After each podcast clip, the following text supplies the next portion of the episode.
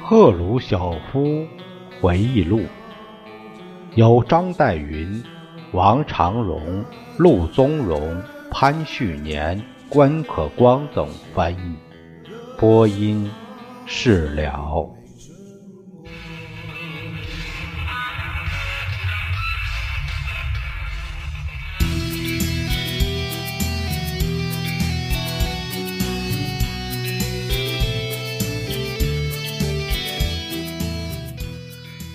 赫鲁晓夫接着回忆说：“过了一段时间，我们发觉匈牙利的情况不是最好。我们在主席团讨论了那里的局势，决定我们不能再让它继续下去。主席团指示我飞往布达佩斯，同匈牙利领导人进行商谈。我自己的希望寄托于明尼赫，我认为他比卡达尔好对付。”明尼赫曾参加过库恩贝洛的匈牙利革命，是一个狡猾的饱经风霜的老狼。他在苏联住过很长一段时间，我认为他比其他任何人更有条件去处理匈牙利目前所面临的一切问题。他们在机场迎接我，陪我驱车进城。我曾于1946年来过布达佩斯。城市依然像我记忆的那样漂亮，虽然留下了一些巷战的痕迹，啊，如有弹痕的城墙，还有一些废墟。他们在一个黄昏的大厅里邀请了我们。我不知道为什么照明情况如此坏，在西方。我曾参加过一些烛光下的宴会，这些宴会通常是在祝节时节举行的。在这里，布达佩斯不是一个祝节的时节，灯火暗，就是由于照明太差。所有的领导人都来了，他们以匈牙利的名菜烧牛肉以及美酒来款待我。我们很快就谈到了政治。对我的批评，明尼赫回答说：“你知道，拉克西时期我是我国驻莫斯科的大使，因此我不可能对当时发生的事负责。”我问到匈牙利的新闻界显然仍不正常的情况，他说：“说实在的，赫鲁晓夫同志，我不是负责监督报业的，这是其他同志的工作。”总而言之，仍存在一些问题。当一个国家和党经受了这样一次严重的骚乱后，情况总是这样的。叛乱遗留下来的一个不良影响是，匈牙利军队的士气受到了破坏。军队从整体上来说没有参与反革命行动，但却有少数军官积极参与其事。下面有个这个注解说，事实上，匈牙利军队大部分都参与了这次叛乱。这就是这个回忆录，这是按他自己的意思来来来解读啊，这是这样。在反革命被击溃，纳吉伊姆雷集团被推翻后，在部队的军官中仍遗留着相当一部分动摇情绪。因此，卡达尔和明尼赫等同志的新政府要求所有的部队军官明确表示自己对这件事的政治态度，并以签名宣誓的方式来表他表达他们将忠诚地为匈牙利人民服务和执行匈牙利政府的命令。有一些军官迟迟不肯做这样的宣誓。鉴于他们的动摇，对这些拒绝接受在匈牙利建设社会主义所需要的起码条件的分子进行了一次清洗，结果军队的数量上减少了，但质量上提高了。全国生活已恢复正常，尽管资产阶级报刊恶意谩骂、多方指摘，而来自。国外的宣传又污蔑苏联在匈牙利镇压了一场人民革命。卡达尔同志和匈牙利共产党中央委员会请求苏联共产党中央委员会派一些顾问，帮助他们重新整顿处于瘫痪状态的煤炭工业。在匈牙利政府和匈牙利中央委员会的建议下，我在一九五七年曾好几次去匈牙利。有一次，我夏天在那里，卡德尔告诉我。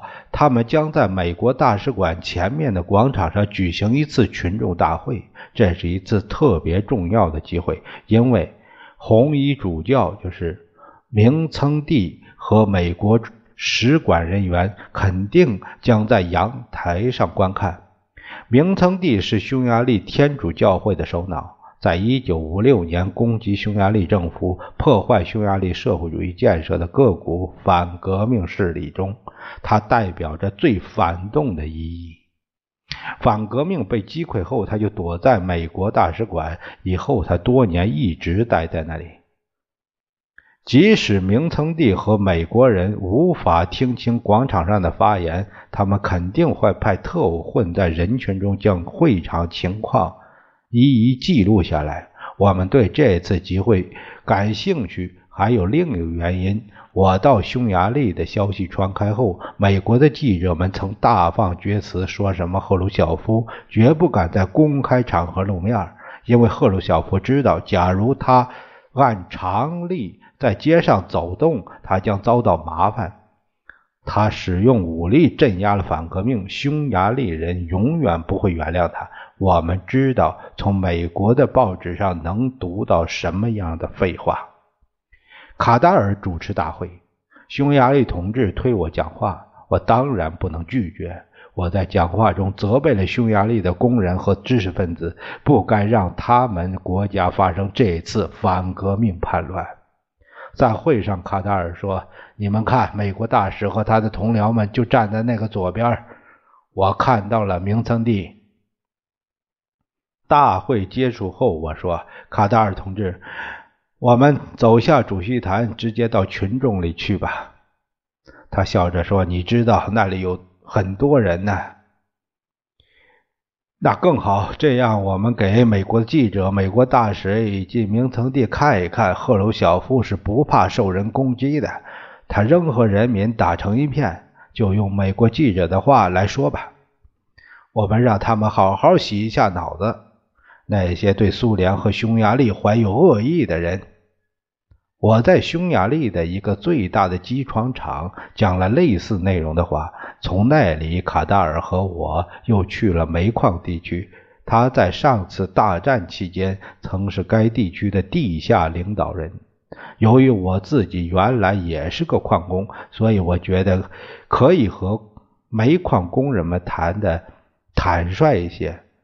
我说，我为我的兄弟矿工们感到惭愧，他们既没有声讨，更没有用拳头来打击反革命，他们没有积极参与这一次叛乱，但他们也没有做任何的反对，他们让自己显得萎靡不振、无动于衷。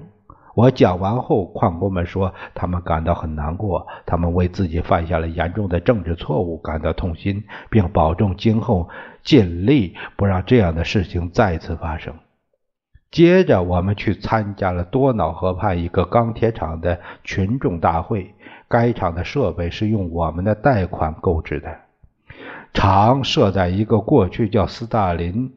诺瓦拉什的小城市里，现在这个城的名字已经改了。又有一次，卡达尔问我：“我们会见一下知识分子的代表，你看好不好？”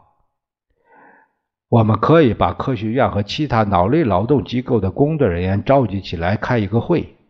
我同意了。在这次会上，我高兴看到知识分子也能够理解已经采取的措施的必要性。在所有这些集会上，我们都讲了话，揭露世界反革命势力和帝国主义势力要在匈牙利复辟资本主义的阴谋。匈牙利的同志们则有力地向资产阶级报刊表明，匈牙利人民对苏联不单不记恨，而是感激、感谢我们和我们的军队履行国际主义义务，帮助他们平息反革命叛乱。而且，这也并不是因为只有同我们站在一起的人被允许在这些集会上发言。每一个发言者都表达了他的真实感情，每一个人到会都有充分的自由畅谈他的想法。会上充满着极为热情和满意的气氛。匈牙利人们对匈牙利党和政府新领导正在采取的措施表示了赞同。我们同意新领导的意见。这次叛乱是由斯大林滥用权力引起的，而在匈牙利撒下的不满种子的，则是匈牙利出谋划策的拉克西。换一句话说，这次反革命事件与斯大林病态心理的另一个结果。由于斯大林性格上的这一缺点，列宁在他遗嘱中早就提醒过我们。这又一次说这个事儿。下面有个注解，叫赫鲁晓夫在上文中把整个事件归咎于纳吉，现在又转而说这个事件是由斯大林和拉克西造成的。我记得，当我们提出削减驻扎在整个东欧的苏军的人数计划时，我征求过匈牙利人的意见。科达尔同志，你对？我们军队撤离匈牙利后的前景如何估计？撤军是否妥当？我们信赖你们的意见，你们怎么决定，我们就怎么办。赫鲁晓夫同志，我认为这还是你们自己决定好。我只能奉告两件事：第一，对你们军队住在我国领土上，我们国家没有丝毫不满情绪，但是很坦率这样说；第二。呃，我认为只有一件事，匈牙利人民不太放心，工人、农民也知识分子都这样，这就是不要让拉克西回到匈牙利。当时拉克西还待在苏联，看来在匈牙利仍有同情他的力量，对他的下台表示惋惜。正像在苏联，即使我们已把斯大林的罪恶公布于党内，但仍有投他票的力量存在。现在。我体会到，有些人可能会议论卡塔尔政府是亲莫斯科的，这个政府是在我们的扶植和影响下建立的。那么，我们可以反问：纳吉伊姆雷的政府是谁扶持下产生的呢？资产阶级的特务，乃至乃至流亡在国外的反革命分子，又是乘谁的飞机潮水般的涌向匈牙利的呢？回答是在世界帝国主义力量，特别是美国的扶持下产生的，是坐着世界帝国主义力量，特别是美国的飞机进来的。说到这里，下面有有一个注解说，无法断言赫鲁晓夫是否真的相信西方世界在匈牙利叛乱中起着有效的作用。确实有一些逃亡在国外的匈牙利人，在叛乱刚开始爆发时就想办法回到了匈牙利，但西方国家那时正忙于对付苏伊士战争，对这一事件无暇插手，采取在一旁做事的态度。另外，卡达尔政府的成员都是在拉克西亲自主持的匈牙利党代会上。被选任他们原来担任的职务、领导职务的，我就这样驳斥了那些人的论调。他们说什么卡达尔和他的政府，露骨的说是我们的代理人。我要把这一点说得非常清楚：我们苏联支持全世界的革命力量，我们这样做是出于国际主义的义务。我们全力参加工人阶级在有全世界无产阶级联合起来的口号的旗帜下。进行一切战斗。我们反对输出革命，但我们也反对输出反革命。这就是为什么对我们来说，拒绝帮助任何国家工人阶级反对资本主义势力的斗争是不可想象的和不可原谅的。我们在匈牙利的目的是支持进步，是帮助人民从资本主义过渡到社会主义。社会主义的敌人有相反的目的，不管哪里实现社会主义的生活方式，他们总是想消灭它。总是想镇压工人阶级，复辟资本主义。通过帮助匈牙利人民镇压反革命叛乱，我们制止了敌人，使其不能损害整个社会主义阵营的团结。这个团结在匈牙利事件中受到了严峻的考验。我们知道，通过帮助匈牙利镇压叛乱和尽快的消除叛乱带来的损失，我们也就帮助了社会主义阵营的所有其他国家。我们在消灭反革命势力方面。所给予的匈牙利人民的援助，得到了社会主义国家劳动人民和全世界一切进步人士的一致的肯定。所以我说是的，我们在一九五六年是帮助了匈牙利。正如我在一次党的集会上说，我们向匈牙利偿还了一次债务，这个债务从一九四八年起就一直挂在我们头上。那在那一年布达佩斯有一次成功的革命。但是尼古拉一世开进了他的军队，镇压了革命，并帮助奥地利皇朝恢复了在匈牙利的统治，这是一个耻辱。当然，这一肮脏勾当是由尼古拉一世和他周围的人干的，他并没有玷污前俄罗斯帝国的工人阶级和农民。但我们国家总还是对匈牙利人民。欠了一笔历史的债务，一九五六年我们终于把它偿还了。现在我们清账了。呃，下面有个注解说，匈牙利人对此有不同看法。在他们看来，一八四八年匈牙利反对奥地利的民族起义是被俄国人扑灭的，而一九五六年俄国人又来了。哼。有意思，那就是过了一百年又回来了。我们看下面是第十六章，讲的是纳赛尔苏伊士和阿斯旺水坝。这有个编者按说，赫鲁晓夫在叙述克里姆林宫同纳赛尔总统的关系时，比他在谈论到东欧国家的关系时讲的更全面、更详尽、更直率、更少保留。苏联的进入中东。可以说是一帆风顺。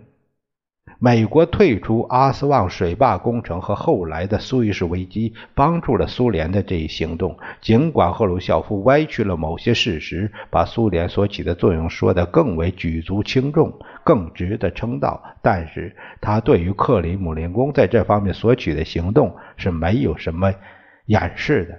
至于行动背后的动机，那就是另外一回事了。总的说来，这里反映出的。最有意思的一点就是，苏联并不了解1956年苏伊士运河国有化之前埃及的真实情况，后来在伊拉克也是如此。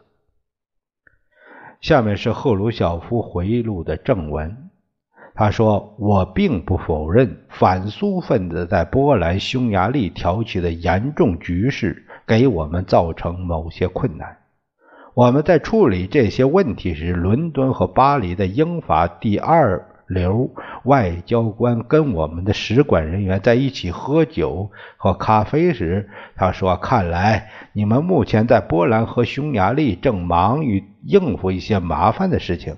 我们知道有些事情就是这样的。”我们在埃及也有我们的麻烦，我们之间需要有个默契。你们可用你们认为必要的任何办法来解决困难。同样，当我们采取行动解决我们的困难时，你们也不要来干涉。换句话说，帝国主义者妄图利用我们在波兰、匈牙利碰到的麻烦，派遣军队进入埃及重建殖民统治。这里有个这个说法，叫赫鲁晓夫谈到西方外交官允许俄国可自由处理波兰和匈牙利事件，这跟他以前强调指出的所谓匈牙利叛乱至少是受帝国主义纵容支持的那种说法直接矛盾。嗯，这是有意思。呃，我们很快就解决了在波兰的麻烦。匈牙利叛变就被镇压后，我们立即就面临着如何结束殖民主义对埃及纳萨尔总统发动的战争。用“叛变”一词很有启示性，就是匈牙利叛乱的最后被镇压是在十一月九日，十月二十九日发生苏伊士战争。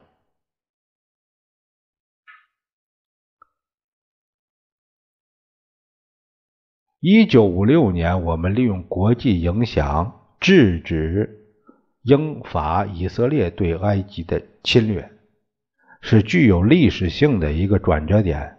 在这以前，苏联以及以前的帝俄总是认为近东是属于英法的。埃及国王法鲁克曾经要求斯大林提供武器，使其能迫使英国从埃及撤出其军队。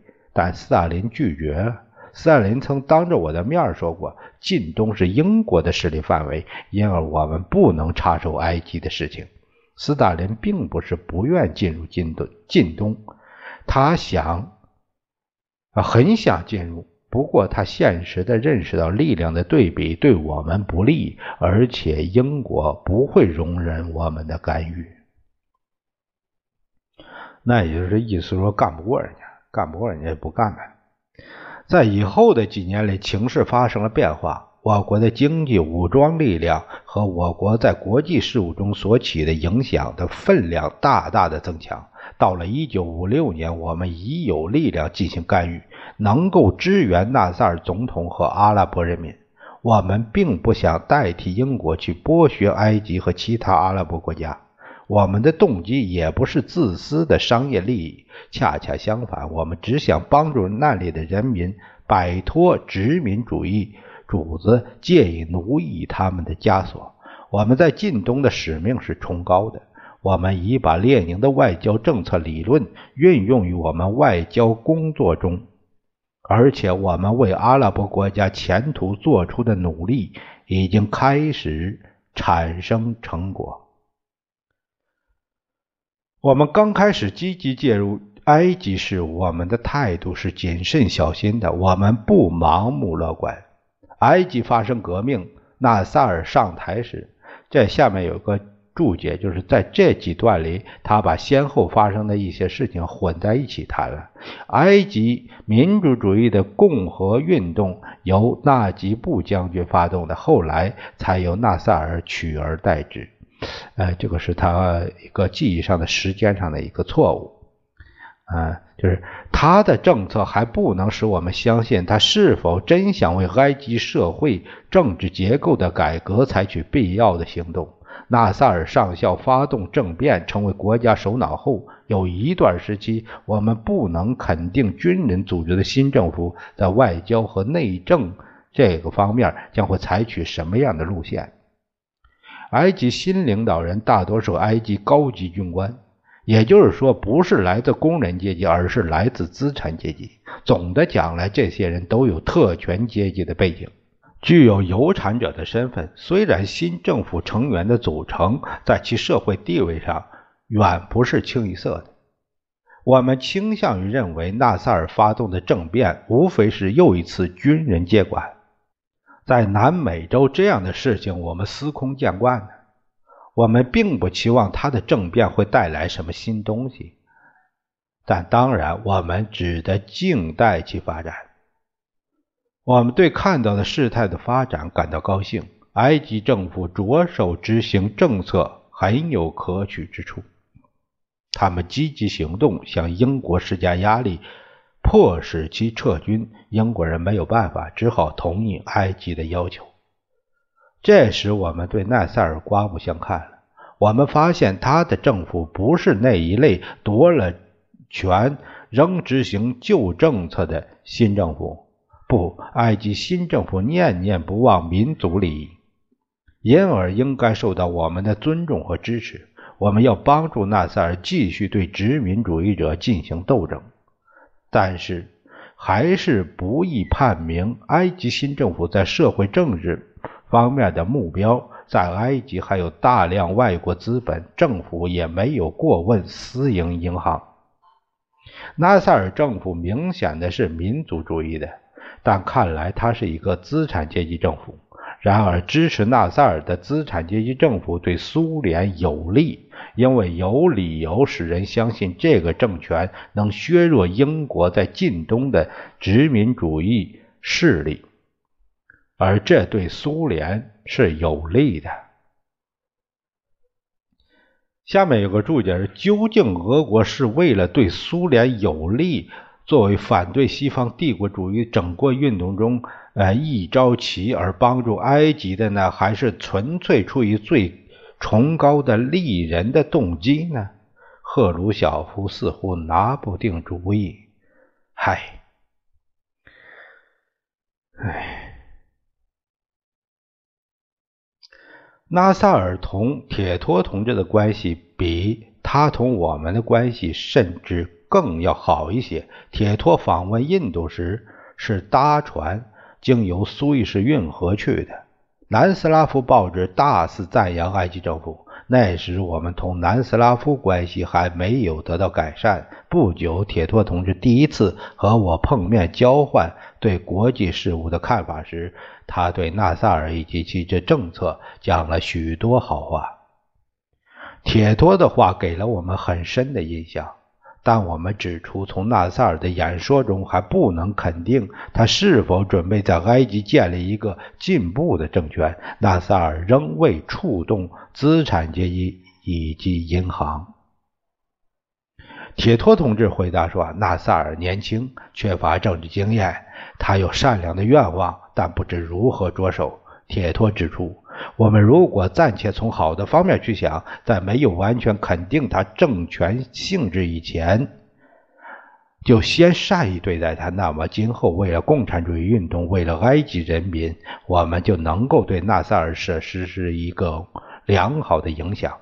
在埃及，本国人民的利益和社会主义的利益是交织在一起的，毕竟社会主义对世界各国人民。都是有好处的，因而我们希望能对埃及政府的航向施加影响，不是一个政府反对另一个政府的一种阴谋，而是我们想与另一个国家共享我们经验的必然结果。呃，下面有个解读说，这里我们看到苏联在扮演一种一向被称之为承担白人的天职那样的角色。